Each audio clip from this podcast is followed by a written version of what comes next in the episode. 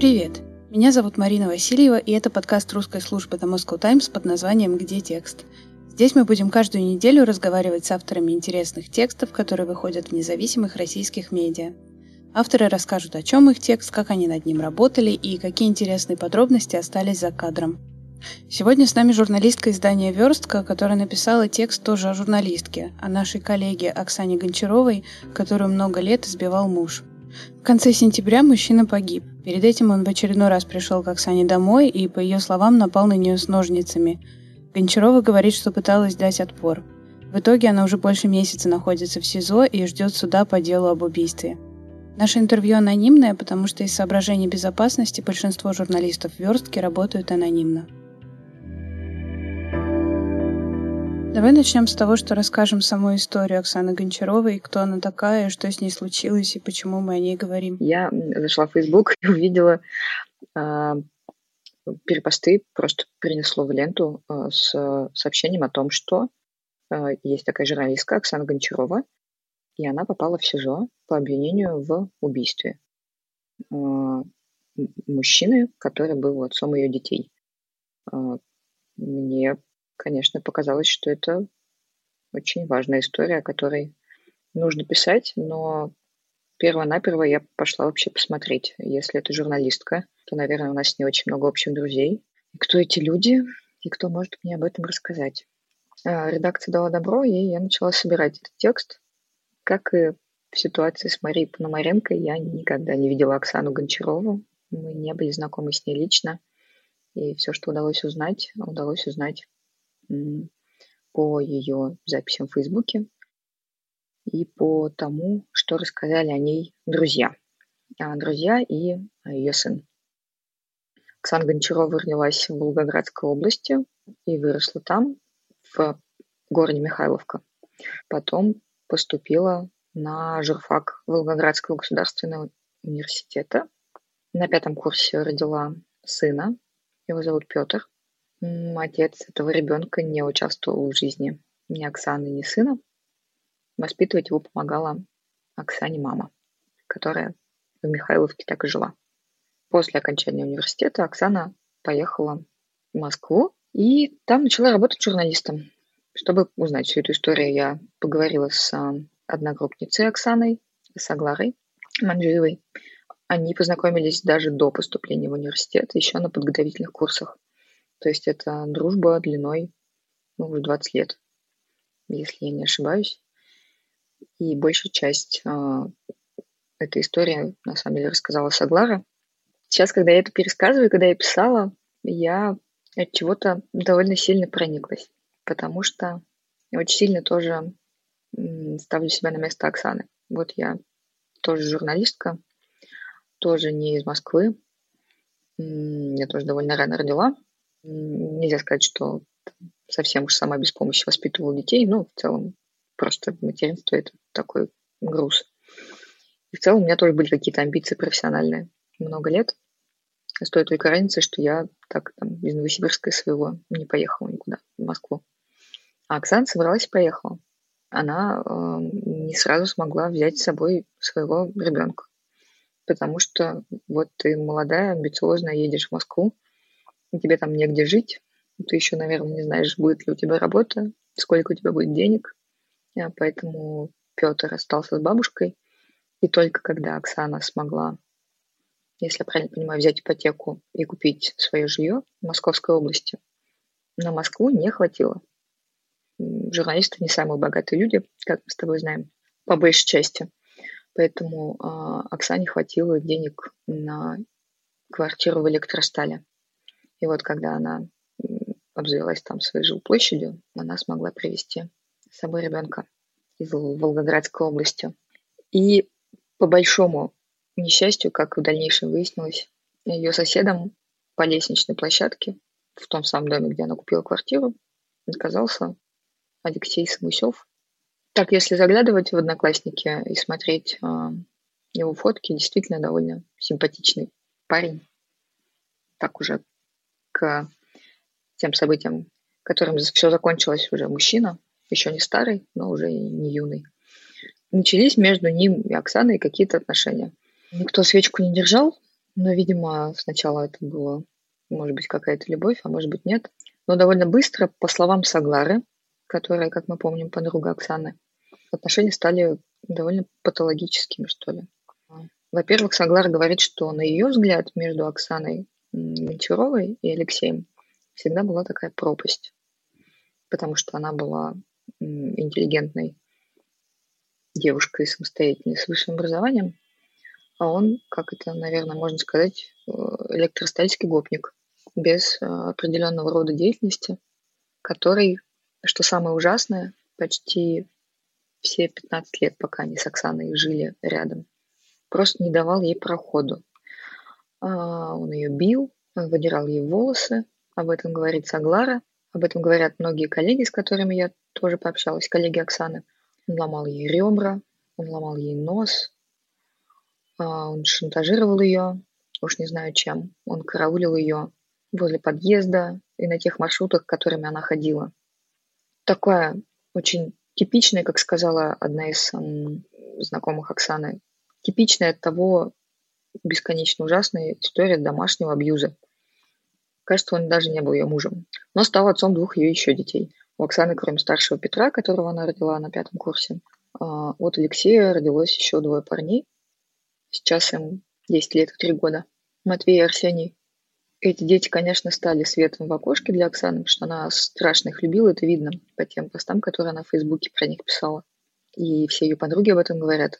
Но отцом этих детей был человек, которого ее подруги называют чудовищем. И в конце сентября в очередной раз он э, пришел к ней домой, а говорят, что не пустить его было невозможно, потому что хоть они формально не были в отношениях уже, да, и Оксана много раз на протяжении 15 лет вот этого соседства настаивал на том, чтобы их отношения прекратились. Он все никак не хотел от нее отстать. Ну и вот э, в конце сентября снова пришел к ней домой. Я понимаю вот эту, вот эту конфигурацию, когда ты не можешь не пустить э, к себе, потому что он будет долбиться в дверь, будет ее выламывать, он будет надоедать, это будет пугать детей. И иногда, наверное, проще в моменте думаешь, ну запущу, и там как-то все само собой образуется. Может быть, он быстро уйдет или не будет сегодня буянить, или напьется и лежит спать. И дальше то, что произошло, мы знаем из э, показаний Оксаны уже на следствии, которым поделился адвокат. Э, Алексей вместе со своим знакомым затеял какой-то скандал очередной, начал снова бить Оксану, а, подвернулись ему ножницы, и, по словам Оксаны, она просто как-то перехватила эту руку с ножницами, и они ударились об Алексея. Он ушел в этот э, вечер из квартиры своими ногами, а через какое-то время в подъезд э, к дому приехала скорая, забрала его, и он скончался в больнице.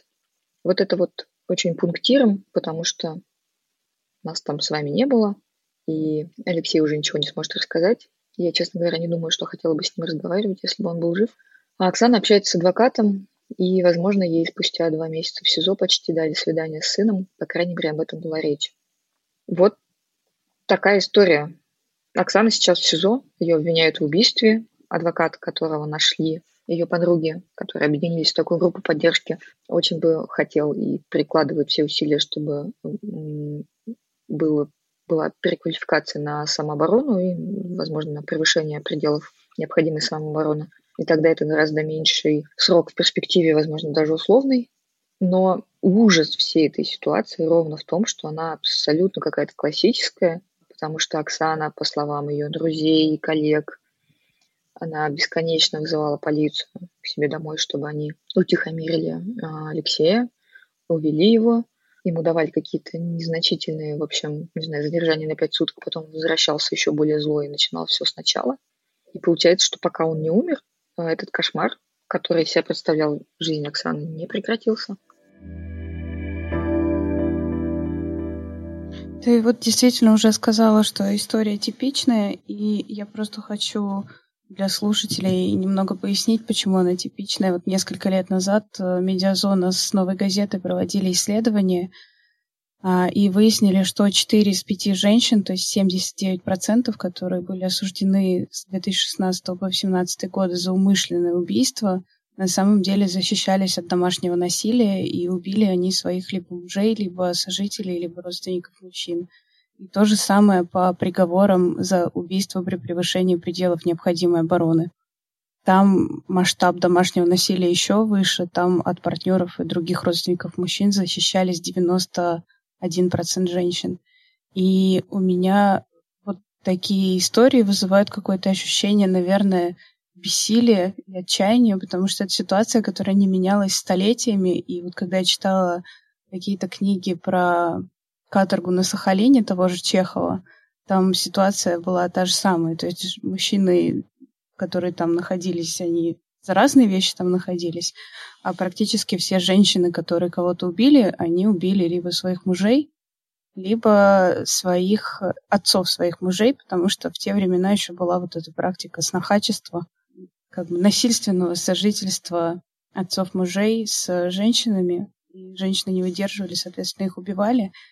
И ничего, к сожалению, в этом не поменялось. Но меня тоже лично триггернула эта история, потому что очень много общих знакомых, потому что а, я лично не знала Оксану, но у меня есть коллеги, которые вместе с ней работали в разных изданиях.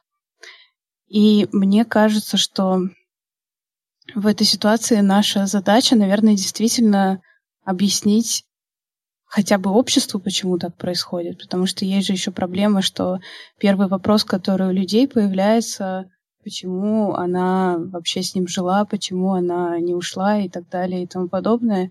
И это видно во всем, и это видно в реакции властей тоже. То есть мы понимаем, что наша власть на все вещи может каким-то странным образом реагирует. Ну, например, когда вот министр юстиции э, писал ответ в ЕСПЧ после жалобы женщин, которые пострадали от домашнего насилия, после их победы в ЕСПЧ, они как раз пытались доказать, что Россия, российская полиция и российские власти не смогли их защитить ничего для них не сделали, и они это доказали. А Минюст ответил на запрос ЕСПЧ, что масштаб домашнего насилия в России преувеличен, и больше страдают от насилия в семье мужчины, потому что э, они не могут попросить о защите. Так считает наш Минюст. И мне кажется, что, к сожалению, мы действительно должны как-то очень подробно разбирать такие истории психологически тоже, просто чтобы хотя бы попытаться объяснить людям, почему так происходит. И вот сын Оксаны в этой ситуации как раз рассказывал, что она попала в эту ловушку, когда она понимала э, все, что происходит, и она не хотела оставаться с этим человеком, но действительно не могла его не впустить, потому что как бесполезно, в принципе, куда-то было обращаться в ту же полицию. Мне кажется, что женщинам это понять, конечно, проще. У меня не было таких страшных ситуаций в жизни, но я, наверное, как и все женщины, знаю, что что такое чувствовать себя в опасности рядом с мужчиной. И у меня тоже реакция «замри», не беги, не бей, а именно «замри». И поэтому я вот понимаю всех женщин, которые просто ждали, впускали, ничего не делали, потому что ты просто замираешь и надеешься, что вдруг э, в этот раз принесет. Так она даже не то чтобы ничего не делала. Ну, то есть ее, она бы попыталась брать э, ситуацию в свои руки настолько, насколько это можно было сделать в правовом поле. Ну, ты вызываешь полицию, полиция приезжает, может быть, собирает его, правда, ненадолго. Или вообще просто говорит, ну, а что такое? Ну, типа, тут что, он ничего же, он же вас даже не побил еще, то есть и уезжает снова. Я не знаю, сколько раз полиция так приезжала и уезжала. А, ее коллеги по ведомостям а, Инна Кравченко, с которой мы вместе работали в таких делах, а, Александра Астахова, которая была фоторедактором «Ведомостей», они рассказывают, что они видели все эти годы, что Оксана приходит на работу избитая или не приходит на работу и звонит и говорит, что она не может прийти, потому что этот человек запер ее дома. И нельзя сказать, что никто не проявлял участия в ее судьбе. Все те люди, с которыми я поговорила для текста, они, конечно же, пытались э, в разной степени ей помочь. Лейтмотивом этих разговоров, безусловно, было «да, уезжай ты оттуда». А теперь ну, сделаем какое-то мозговое усилие и представим себя на месте многодетной матери, которая из последней... Правда, когда у тебя три ребенка, э, каждая сила, каждая сила последняя. Вот ты работаешь, а, обеспечение э, детей только на тебе. А, весь их досуг, а, все их передвижения, вообще вся их жизнь – это полностью и исключительно только твоя ответственность. Ты собралась силами на свою, я думаю, ну, anyway, на какие-то свои деньги, даже не в Москве, в Электростале купила квартиру, и вроде как живешь, и тут вот это, ну и под боком у тебя вот, вот этот Алексей. И то есть можно было бы, наверное, правда, легко сказать, ну а что же она не уехала, почему же она не ушла? Да потому что, блин, во-первых, огромное количество ответственности и какой-то бытовой и моральной на тебе, а, которая сама по себе ну, довольно сильно лишает мобильности. Правда, лишает мобильности. Чуть-чуть ты устроился, чуть-чуть начало денег, мне кажется, в жизни хватает на что-то, а, и раз нужно все менять. Да, а смена места жительства, это, согласитесь, а, огромные ресурсы нужно поднимать, финансовые там и какие-то организационные. Вторая история, которая очень важная в смысле психологического ответа. Ну, если 15 лет ты боишься, что ты придешь домой и снова постучаться, выбьют глазок, сломают дверь, приставят к шее что-то острое, а мы нарыли с коллегами несколько а, судебных вот уже документов, которые свидетельствовали о том, что Алексей, он ну, много раз привлекался и к ответственности к административной, к уголовной, в том числе в связи с а, угрозами жизни. Ну, то есть суды знали о том, что это происходит, судьи знали о том, что это происходит. Это не было какой-то такой скрытой истории, знаешь, чтобы вот просто за закрытыми дверями происходило вот эти, вот эти мучения, вот этот кошмар. Все знали, и никто ничего не смог сделать. Оксану, правда, никто не смог защитить от того, что привело ее в СИЗО. Я сейчас не обвиняю, допустим, друзей, потому что там колоссальная поддержка, кажется, была. И собирали деньги, и давали контакты адвокатов, и как-то рекомендовали общественные организации, которые могут помочь в этом. Но правда и то, что в чужую голову не залезешь, и ну, решение за нее никто не мог принять. А у нее, возможно, на нее уже просто не было сил. Хотя вот а, та же Саглара говорит в тексте, что надо было просто хватать ее за шкирку и куда-то увозить вместе с детьми. Ну, то есть это требовало бы, опять же, больших организационных усилий там, от ее ближнего круга, но в итоге этого не случилось. Коллеги вызывали полицию на ее адрес много раз. И об этом не рассказывает там и Инна Кравченко, и Саша Астахова. И полиция приезжала. Может быть, э, то, что звонков с обращениями приехать на этот адрес было много, как раз было плюсом, да, потому что в этот конкретный вечер, возможно, Алексею удавалось с помощью полицейских как-то утихомирить. Но он возвращался снова и снова и снова и снова. И вот эта еще среда, видимо, электростали, она очень была питательная для такого рода, знаете ли, коммуникации отношений. Отношениями сложно назвать, потому что они были сильно односторонние, как мне кажется. Был только мучитель и женщина, Оксана, мать, которая уже ничего не, смогла, не могла с этим сделать. И вот друзья, не знаю, люди во дворе, какие-то соседи, даже мать его, они не видели в этом ничего такого экстраординарного. Ну а что? Ну, видимо, все так живут. В этом смысле еще один текст там, верстки о том, как и кто препятствовал принятию закона о профилактике семейно-бытового насилия, он очень показательный в этом смысле. И то, что все эти люди, принимающие решения, законодатели, или кто, те, кто пишут законы, те, кто потом ставит на них подписи, почему-то решили, что это угроза российской семье, я бы, конечно, им всем по голове настучала. Потому что угроза российской семье – это неуправляемая агрессия со стороны одного из партнеров по отношению к другому. И чаще всего, в подавляющем большинстве случаев, этим агрессивным, неуправляемым человеком, на которого нет права, становится мужчина. А женщина просто пытается выжить, а, не дать в обиду детей, накормить детей, не потерять то небольшую какую-то стабильность в жизни, которая собственным трудом наработана. И в конце концов оказывается, что только когда он умирает или садится, что тоже было в жизни Оксаны, Алексей садился на некоторое количество лет или месяцев несколько раз, и это были самые спокойные месяцы в ее жизни. Она становится свободной. Она в СИЗО. Она не видит детей двух, ну, два месяца уже. А, может быть, увидит старшего, если ему дадут свидание. Ну, короче, это такой мрак. И я, как журналист, не знаю, что с этим делать. Ну, правда, это... Ну, я, ну, я сбилась со счету, какая по счету эта история о либо о семейном насилии, либо о таком насилии по отношению к партнеру, которое длится и не перестает, и не заканчивается ничем другим, кроме как трагедией. хотелось бы в каком-то обозримом будущем увидеть результаты как-то вообще своих трудов, знаешь, общественных трудов. Да, я понимаю. Но мне кажется, это вечный наш, к сожалению, вопрос во всех сферах, что с этим делать, и увидим ли мы результаты своих трудов. И здесь, в принципе, то понятно, что делать, то есть принимать э, закон о домашнем насилии, который был прекрасно написан, и там на такие случаи был охранный ордер. То есть если бы вот закон о домашнем насилии был принят, то Алексей вот этот через какое-то время, там, один-два звонка в полицию получил бы охранный ордер, и то, что он приближался к Оксане, было бы уже сначала административным правонарушением, потом преступлением. И это какая-то вещь, мне кажется, очень понятная даже российскому населению, потому что мы все это видели в кино, это какая-то очень знакомая и логичная вещь, за там запрет на приближение.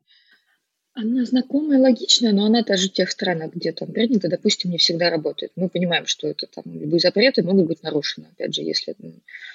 Но, наверное, какая-то еще, знаешь, должна существовать инфраструктура вот на такие случаи, причем довольно масштабная, на случай, если женщину нужно просто эвакуировать. Система пособий, некоммерческая организация, которая готова подхватить в трудный момент. Потому что сейчас этого, ну, этого чем дальше, тем меньше. И так было исчезающе мало. Шелтеров, там, просто НКО, которые могли оказать финансовую поддержку в такой, в такой кризисной ситуации. Куда, а куда все это катится, ну, как бы, ну, совсем, совсем уж.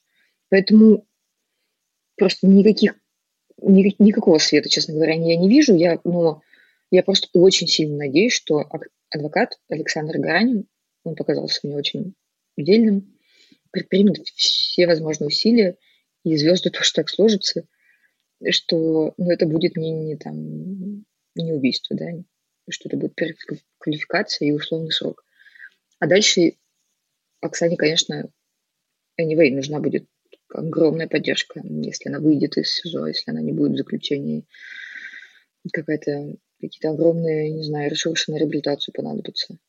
Кажется так, потому что через эту ну, мясорубку пройти не сломленной, но почти невозможно. Я очень надеюсь, что у нее все еще есть вот этот стержень внутренний, который позволит пережить события, которые разворачиваются прямо сейчас. Вот буквально пару лет назад, кстати, на Netflix был очень популярный сериал, который называется «Домохозяйка», кажется, «Мейд». И вот там очень подробно показана история о домашнем насилии со стороны женщины и о том, насколько героические, титанические усилия ей приходится предпринять для того, чтобы уйти от мужа. Там скорее даже про усилия больше, чем про сам абьюз, потому что там не так много показано а, жизнь этой девушки с мужем. И в этом сериале, мне кажется, еще очень круто сделано то, что сначала не совсем понятно, что у нее на самом деле происходило, потому что там муж даже ее не бил, это мы знаем, но начинается сериал в момент, когда от него, она от него уже уходит, и дальше начинается какая-то уже ее жизнь.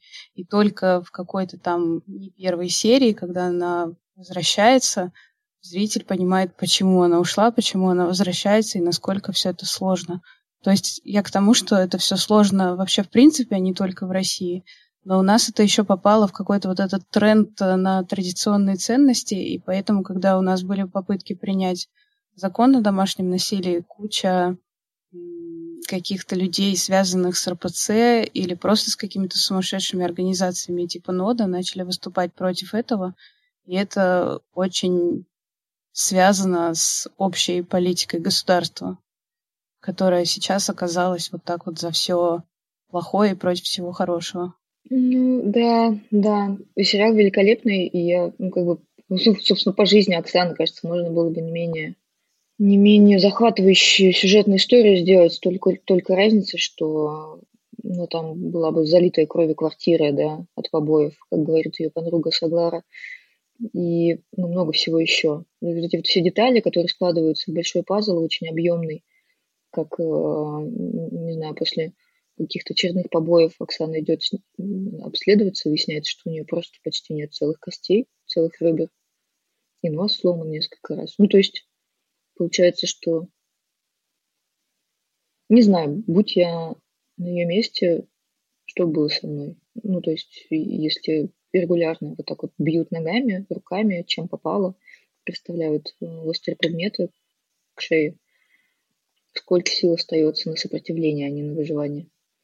Еще меня удивило, что когда, в общем, мы увидели этот пост и собрались писать текст, мы сразу как-то договорились, что будем соотноситься с позицией защиты. Не в том смысле, что мы будем согласовывать все-все реплики, но просто хотели быть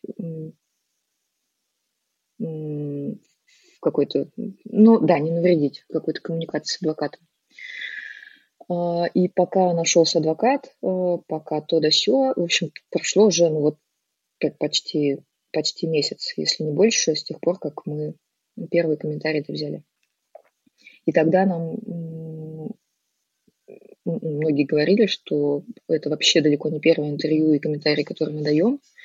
А, тут столько СМИ сейчас пишут эту историю. В итоге мы, кажется, вышли ну, чуть ли не первыми, да, был подкаст, спасибо, там человек имеет право, в котором Петр очень много всего рассказал. Он родился здесь, в Электростале, пытался вешать на себя образ такого, знаете, бандита 90-х, то есть вот такой вот он весь из себя был. Звали его Алексей. И, ну, где-то, знаете, он работал, я не помню, какая у него профессия, то ли, по-моему, сварщик, то ли электрик не было такого, что этот человек что-то мог мне дать. Просто по факту он был моим отчимом, он проживал с моей мамой, это было нестабильно. Месяц, опять он уходил, и это было на протяжении всех вот этих лет, сколько с ним мама знакома, она с ним знакома примерно с 2000, может быть, 6-7 года. Когда мы начинали только вместе жить, у нас с ним происходили конфликты мог ударить из-за плохой оценки, мог запугивать, там в угол загонять. То есть я там мог в углу сидеть, закрываться от него. Такие моменты были. Поначалу, когда все только начиналось, она пыталась каким-то вот грамотным языком ему разъяснить. То есть она из раза в раз пытаясь ему объяснять, что ну, с детьми все-таки нужно общаться немножко по-другому, он, соглашаясь, воспринимает это все действительно, да, я с тобой согласен, Оксан, ты все правильно говоришь. Он это понимал якобы, а потом совершал те же самые вещи. Он, грубо говоря, не рефлексировал после этого всего. В одно ухо влетело, в другое вылетело, к сожалению. Она хотела съехать, вообще из этой среды выехать, потому что здесь весь двор такой, они все выросли вместе, и все принимали позицию, точку зрения этого человека. То есть то, что он ее бил, то, что он ее избивал, все это принимали в расчет, это как норма. Она мне один раз сказала такую фразу, Петь, знаешь, зачем я его прощаю? Я говорю, мам, мне очень интересно. Почему? Потому что по-другому этого человека успокоить нельзя. Мы настолько все были запуганы, что вот нам простой стук в дверь, кто-то пришел, мы обязательно, я даже говорил маме, пожалуйста, спроси, кто, посмотри в глазок. То есть смотрели в глазок, и он, понимая этот момент, взял даже глазок, разбил дверной. И в целом это и мне было подспорьем, потому что его отвлекать постоянно еще на одно такое же интервью было немножко и стыдно, и тяжело. Ему было сложно выкроить время. Но я правда думала, что вот к этому моменту да, текстов будет, ну, знаешь, пять. Ну, как бы все, кто есть на поляне, там, Медуза, Холод, кто, кто, все, все напишут. Кто-то, наверное, пишет, но есть еще ощущение, что вот это вот э, очень, очень важная, очень больная, очень интересная, по-своему, э, точка, в, не знаю, в жизни России сейчас. Не только Оксана, но и много других подобных историй. Они просто пропадают в потоке новостей с войны.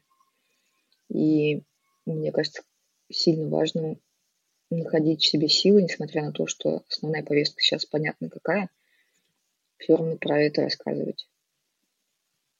Потому что ну, непонятно, кто еще, кроме не первый же канал. Мне кажется, здесь, к сожалению, есть ответ, почему так. Просто потому что действительно история типичная, и во всех историях таких которые стали какими-то федеральными нашумевшими, был какой-то какая-то деталь, которая привлекала внимание людей. Именно благодаря этой детали, мне кажется, вот как в случае с Маргаритой Грачевой, которой муж отрубил руки. И вот это, во-первых, очень яркий образ, а во-вторых, то, насколько там, симпатичная молодая девушка, которая умеет э, вести соцсети, и сам ее образ в сочетании с вот этим позволил этой истории как-то раскрутиться, и мне кажется, эта история очень много сделала для как бы объяснения людям в России, что такое домашнее насилие, почему это проблема. Но, наверное, не все такие истории могут действительно стать известными, к сожалению. Но это тоже один из вопросов о том, что мы можем сделать, э, рассказывать о них, потому что надеюсь, что теория малых дел сработает хотя бы где-нибудь когда-нибудь. Блин, когда-нибудь, когда-нибудь и где-нибудь. Я просто тоже, я вспоминаю, вот, вот я не знаю человека, я иду с ней знакомиться заочно по ее фейсбуку. Я думаю, блин, ну вот, ну это правда, это вот могла быть я, потому что я точно так же ищу героев э, для заметок э, в своих социальных сетях, не знаю, поищу детей, что-то еще. Ну вот просто повезло, да, что я не на том месте. Тем более там из какой-то цех, цеховой солидарности надо было. Ну, хотелось бы, чтобы было больше внимания к ней. А адвокат тоже считает, что вот в, данном в данном конкретном случае позиция защиты, как он говорит, вполне себе перспективная, поэтому огласка здесь вообще не помешает.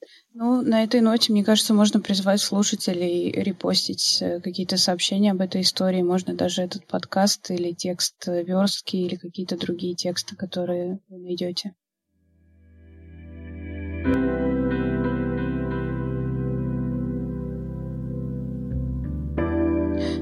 Спасибо, что слушали нас. С вами был подкаст «Где текст?». Подписывайтесь на нас на всех платформах, где вы слушаете подкасты. И напомню, что если вы автор или редактор интересного журналистского текста и хотите нам о нем рассказать, то пишите нам на почту mv.sobaka.themoscowtimes.com.